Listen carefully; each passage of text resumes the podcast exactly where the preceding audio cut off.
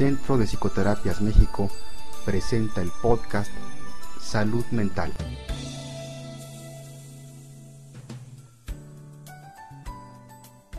Te doy la bienvenida al episodio de Salud Mental número 12 del 18 de octubre del 2010. Mi nombre es Gustavo Novelo y soy director del Centro de Psicoterapias México, transmitiendo desde el World Trade Center desde la capital del país. En este nuevo episodio haremos un pequeño giro sobre el formato anterior. Iniciaremos mencionando algunas noticias importantes de la semana en materia de psicología. Enseguida daremos algunos tips prácticos para nuestro desarrollo personal. Platicaremos sobre el libro de la semana y cerraremos como siempre con la frase de algún personaje célebre. Así es que comencemos. De las noticias de la semana del 11 al 17 de octubre, estas son las más destacables. Una nota que apareció el 13 de octubre en Red Orbit comenta que el Departamento de Agricultura de Estados Unidos anunció el martes una iniciativa de 2 millones de dólares para ayudar a los científicos que estudian el comportamiento en la alimentación a encontrar nuevas maneras de usar la psicología para combatir la obesidad infantil a través del programa federal de almuerzo escolar. Los resultados en este campo podrían llevar a mejoras significativas en las dietas de millones de niños en todo Estados Unidos, dijo el secretario de Agricultura Tom Vilsack en un comunicado. También el 13 de octubre apareció una nota en Life Science relacionada con los mineros chilenos recientemente rescatados. Se comenta en la nota que después de 69 días atrapados en la oscuridad, más de 700 metros bajo tierra, 33 mineros chilenos aparecieron un poco, uno por uno de la tierra hoy en un rescate sin precedentes. En medio de la alegría, en la mina, uno de los mineros, Mario Sepúlveda, dijo emocionado a los periodistas, he estado con Dios y he estado con el diablo. Y agregó, siempre supe que Dios iba a sacarnos de ahí. Sepúlveda no está solo en su fe. Otros de los chilenos que estaban en la superficie apoyando en el rescate han citado repetidamente a Dios como la fuerza que mantuvo a los mineros con vida. Mirando a un poder superior, no es raro que suceda después de una experiencia traumática, dicen los investigadores, haciéndose eco de los estudios de, los, de lo que muchos líderes religiosos han pregonado, muestran que la espiritualidad y la religión pueden realmente convertir el trauma en una oportunidad para el crecimiento.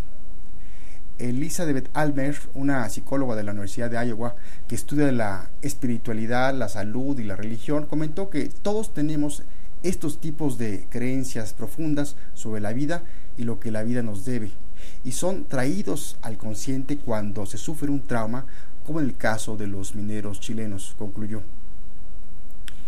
El 15 de octubre en USA Today apareció una otra nota donde se revelan los estudios de una investigación que dice que la meditación reduce la depresión, la fatiga, la ansiedad en pacientes con esclerosis múltiple.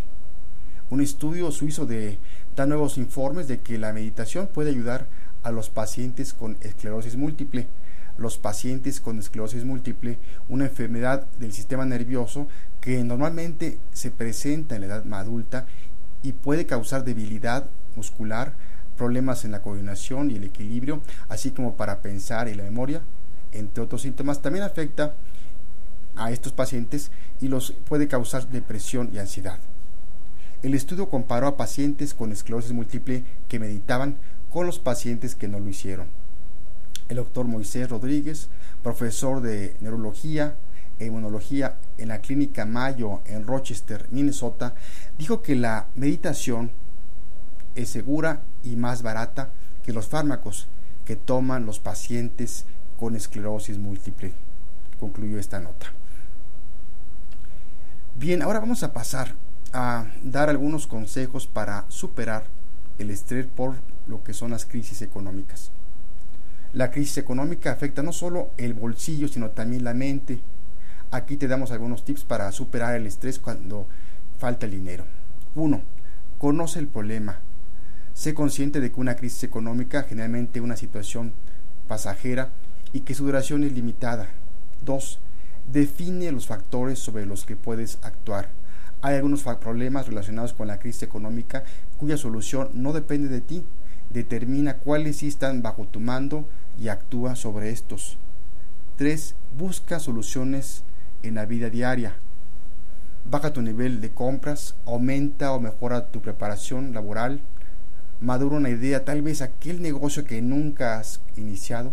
Y como dice el dicho, más que preocuparte, ocúpate. 4. Identifica soluciones viables a tu crisis. 5. Busca apoyo social, acude a tus amigos y familia, pues ellos pueden ayudarte a buscar oportunidades laborales o pueden escucharte por lo menos y servir de apoyo. Y número 6. Hay muchas actividades lúdicas o deportivas que se pueden realizar durante todo el año y que no cuestan. Esto ayuda a mejorar nuestro ánimo y sobrellevar mejor los tiempos difíciles. Por último pasaremos al libro de la semana.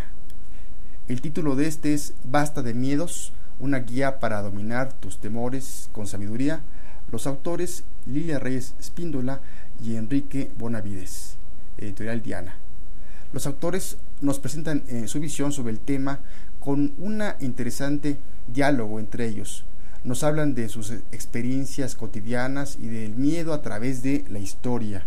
Ofrecen una base con recetas para vivir sin miedos y paso a paso, tomando como ejemplo casos reales, explican qué ruta debe seguir la mente para aceptar el miedo y encararlo, evitando que se apodere de nosotros, nos controle, manipule e impida que seamos felices. Las afirmaciones, los pensamientos positivos, la meditación, la fe, el análisis de los temores son un antídoto contra el miedo para alcanzar la paz y la armonía. Aquí encontrarás palabras y enseñanzas que servirán como una medicina para tu alma y curarán muchos de tus miedos.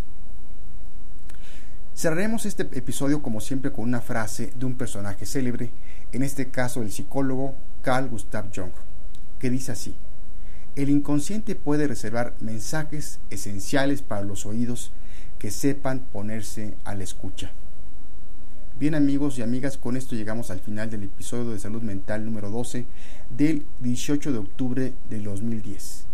Esperamos tus comentarios o sugerencias para los próximos programas visitando nuestra página www.psicoterapias.mx donde encontrarás diferentes medios para comunicarte con nosotros, así como información complementaria. Este episodio fue patrocinado por el Centro de Psicoterapias México, quien ofrece servicios de psicoterapia en forma presencial o a distancia. Se despide de ti Gustavo Novelo desde la Ciudad de México y nos escuchamos en el próximo episodio. Que tengas buen día. Hasta luego. Centro de Psicoterapias México presentó el podcast Salud Mental.